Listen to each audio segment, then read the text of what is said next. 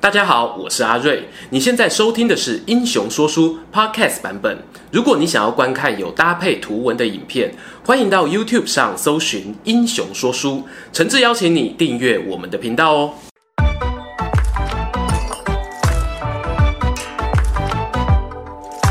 Hello，英雄说书的观众朋友，你们好，我是说书人阿瑞，替大家带来精彩的英雄故事。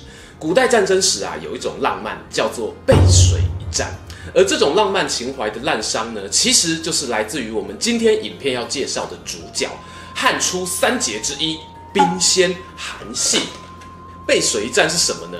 那是一种啊，让生物处于极端危险的情况之下，激发你的求生潜能，进而大幅提升攻击力的近段技巧。就算你没听过历史故事，你也一定在生活当中应用过。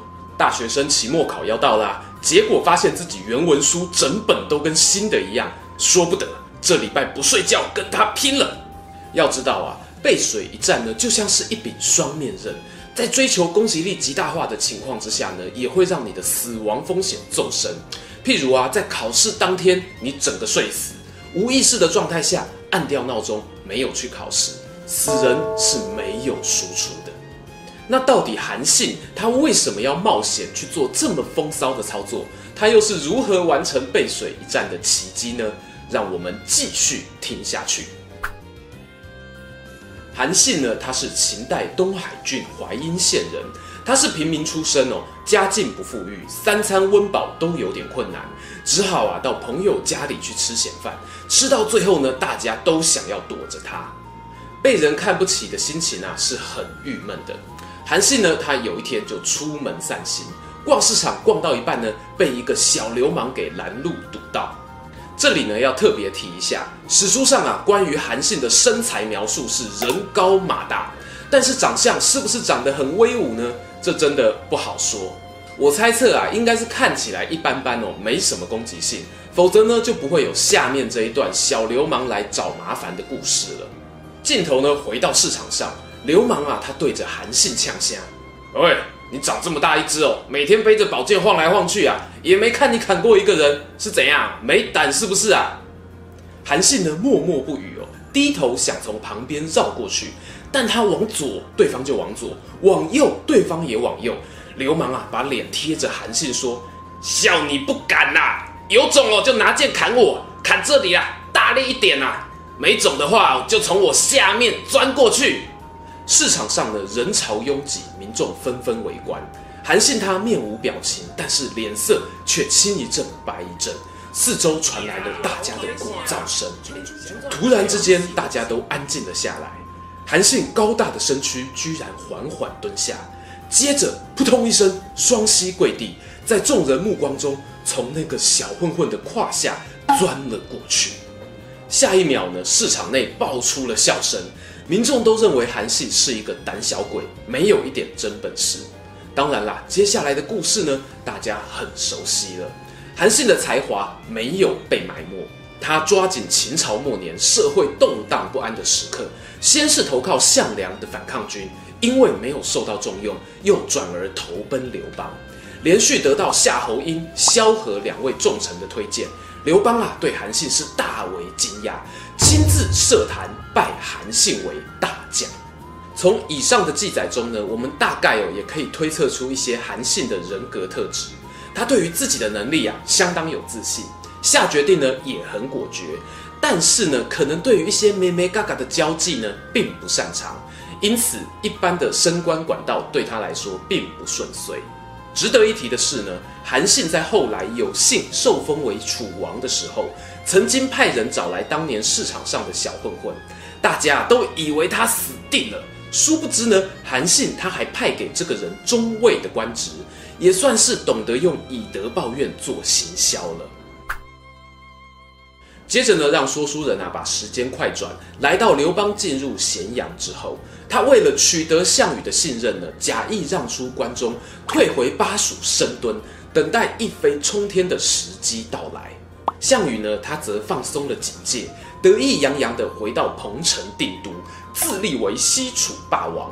刘邦啊，左等右等，终于等到了项羽亲自带兵去齐国平乱。大本营彭城防守薄弱，他串联了五国诸侯，合计五十六万大军出兵背刺，打下了彭城。然而呢，打得下来不代表你守得下来。我们在之前项羽第二集的影片当中有提到哦，盛怒之下的项羽呢，回师防守，把刘邦打到哀北旧路，退到荥阳死守。而原本呢，陪着刘邦一起被刺的几个诸侯国，像是魏国、代国和赵国，一看到起风了，纷纷变成上书大人。哎呀，项羽大人啊，我们之前不懂事，被刘邦花言巧语所迷惑。这些家伙呢，立马倒戈投靠项羽。当时的状况是啊，刘邦的主力部队被卡在荥阳城，他为了避免被包围。硬是挤出了一支偏师交给韩信，要他北上扫荡那些风吹两面倒的诸侯国。而韩信呢，也不负所托，虽然兵力很吃紧，他仍然运用调虎离山之计，骗出了魏国的主力部队，直接率军突袭他们的首都安邑，俘虏了魏王。同时呢，打铁趁热，继续北上灭掉了代国。接连吞掉两个国家之后啊，韩信手下的兵力总算得到补充，准备挑战第三个任务——赵国。但是呢，打胜仗的消息传回荥阳城，刘邦听了非常开心呐、真的是捡到宝哦！没想到这一支小部队的兵力还可以越打越多啊，所以呢，他决定立刻把韩信部队里面比较有经验的士兵抽走，回防大本营。韩信心里苦，韩信不说。他点点手上可用之兵啊，大约数万人。此刻呢，探子回报，赵国出来迎击的军队啊，有二十万，而领兵的人呢，则是他们国内掌握大权的太傅陈驭。韩信的军队呢，要前往赵国，必须由西向东穿过太行山脉，平均的海拔高度啊，大约是一千五百到两千公尺。高度呢，比起从台中到花莲的中部横贯公路是略低，但是距离呢，则有过之而无不及。当中的险峻啊，更是不在话下。我们韩信的兵力比对手少，地形呢，没有对手熟悉，这一次作战可以说是他生涯的一大挑战。让我们把镜头呢，转回赵国这一边，偷听一下他们的军事防守会议。太行山山道的东边出口啊，有一个关卡。名叫井陉口，关卡的前方呢，有一条河水流过，而陈驭呢，他就打算把大军聚集在这边和韩信正面对战。但是呢，他身旁有一个人提出不同的意见，这个人名字叫做李左车，名字不熟没关系哦，他的阿公呢，就是赫赫有名的战国四大神将之一李牧，将门虎孙啊，名不虚传。李左车呢，他提出的建议是：今天啊，山径狭窄，辎重车、马匹都只能够成纵队行走，敌军的队伍呢，一定会拉得很长很长，补给辎重都落在后方。请陈大人啊，派给我三万名特遣队，我绕到后方去断他们的后路。这段期间呢，您只要挖壕沟、筑土垒，坚壁清野死守，不要跟韩信决战。不用十天，对方就只能束手就擒了。然而呢，陈馀这个人啊是儒家信徒，他主张要堂堂正正的决战，不用那些阴谋诡计，认为呢李左车的计谋啊是避重就轻，会害自己被天下人耻笑，因此呢他坚持要正面迎敌。半夜里呢，这个消息很快的传回汉军军营，韩信一听到对方的大军集结在井陉口，眼睛瞪得大大的，这简直是天赐良机啊！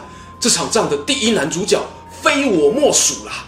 他二话不说啊，连夜挑出了两千名骑兵，给他们一人一支象征汉军的红旗，吩咐他们即刻出发，从树林小路绕到赵国军队后方。特别交代啊，明天一开战，敌人必定倾巢而出，后门大开，你们呢就趁机冲进去，把赵军的军旗拔掉，把红旗插好插满。没多久呢，天色已经蒙蒙亮。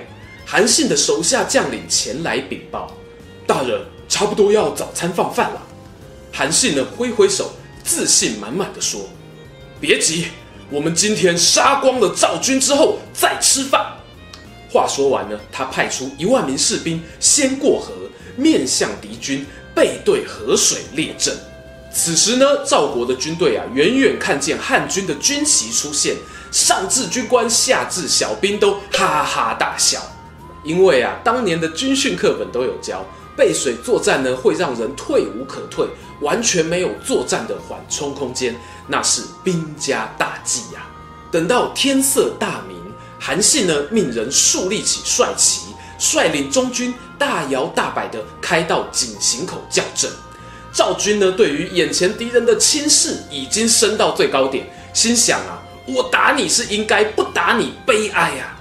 陈馀一声令下，营门全开，赵军几乎是争先恐后的冲出去，想要杀敌立功。双方啊，在狭窄的战场你来我往好一会，韩信呢，命令手下开始往后方的河边撤退，同时呢，也沿路抛下帅旗军旗。要知道哦，在赵国士兵的眼中，这一面面红色小军旗都是经验值啊！大家忙着捡旗子，追击韩信的力道就弱了。没一会儿呢，韩信的中军已经退到了河水旁，和那凌晨就出发的一万名先锋部队会合。这河边万人众啊，在此地酒后多时，他们的心里想的是什么呢？我要吃午餐啊！韩信眼看时机已到，命令全军掉头，战鼓呢给他大声吹落去。这个时候才是真正决战的时刻，双方不只要分胜负，更要决生死。陈驭的大部队啊，本来一路顺顺推进，推到了河边，突然听见敌军鼓声大作，连忙传令下去，想要调动后方的机动部队上来支援。然而呢，战场道路狭窄。赵国的士兵啊，你推我挤，分不清现在到底该前进还是要后退，大家乱成一团。为了避免损失继续扩大，陈驭呢，他只好忍痛下令全军后撤，打算撤回到大本营的门口，在那边把韩信包围歼灭。于是呢，原本已经退到河边的韩信，又一步一步的往前，慢慢逼近了井陉口的关卡。这个时候啊，他嘴角浮现了神秘的微笑。关卡上呢，已经飘扬着几千面小红旗，那正是半夜出发的两千名骑兵干的好事啊！陈驭的主力部队回到家门口，一抬头，迎接他们的不是家人的温暖，而是凶神恶煞般的敌军。霎时间，一头冷水当头浇下，大家都以为赵国沦陷了，士兵们四散奔逃。尽管陈馀慌忙的下令阵前逃亡，唯一死刑，都挡不住那犹如水库溃堤般的逃兵。最终啊，韩信在井陉口一役大获全胜，不止斩杀了敌军主帅陈馀，连赵王呢都变成了俘虏。接下来呢，就该聊聊这一场经典的背水一战到底是怎么成功的。大战过后啊，有属下呢询问韩信，为什么敢违背兵法的最高指导原则，选在河岸边布阵呢？韩信他的官方说法是啊，虽然背水列阵很危险，但是兵书上也说啊，置之于死地而后生。如果让士兵处于一个不打就会死的情境，他们才会为了活下去而全力战斗。官方说法之所以官方啊，那就是听起来都很有道理，可是实际操作下去呢，却发现完全不是那么一回事。否则，为什么马谡他在防守街亭的时候没有置之于死地而后生，而是直接全部死光光呢？我自己个人认为，韩信的这种背水一战要能够成立，必须满足两个内外部环境状态，还有三个制胜条件。首先呢，讲讲内部环境。刘邦的汉军因为还要防守项羽，所以能够带去北边打赵国的士兵是不足的。史书上面记载呢，双方的战力差距有差到快七倍，这个是比较夸张啦。但是如果保守一点估计呢，应该也有差个两三倍。再来呢，是外部环境的部分。赵国的主帅陈馀啊，他十分轻敌。无视谋士李左车的谏言，而这个致命的缺口呢，也为接下来我们要讲到的三个制胜条件提供了无限的可能。三个条件是什么呢？第一个条件，资讯战。我们通常会把目光焦点放在作战当下，认为在狭窄的战场上面微操控兵是韩信能够获胜的主因。然而，大家有没有发现，其实，在开战之前，韩信就已经能够掌握到赵国军队的几乎所有动态。再看一次，韩信他是派细作去监视敌营，确定李左车的计策没被采纳之后啊，才喜上眉梢，推动接下来的背水作战计划。行军打仗呢，多少都需要赌博，但我们不能够蒙着眼睛豪赌啊。如果你能够洞悉对手的底牌，将大大的提升自己的胜率。因此呢，资讯战是我认为三个条件当中最重要的。第二个条件，控兵战，以少打多啊，最重要的原则就是善用局部优势，减少接战面积。而狭窄的井陉口山道呢，则让韩信有了天赐良机。他先利用自己率领的 A 队当饵引出敌军，然后安排一万人的后备部队 B 背水列阵。A 队打累了呢，就让体力充足的 B 部队补上，指令呢既清楚又明确，才能够让赵国毫无反击的机会。而那负责插旗的两千人骑兵奇袭队，则成为敌军士气崩溃的临门一脚。最后一个条件是速度战，在以少打多的会战中啊，时间拖得越久越不利。韩信这次作战呢，费时不超过二十四小时。虽然晚了一点，但还是让士兵吃到了午餐。透过命令传达呢，他让全军上下产生心理上的时间压力，进而达到速战速决的目的。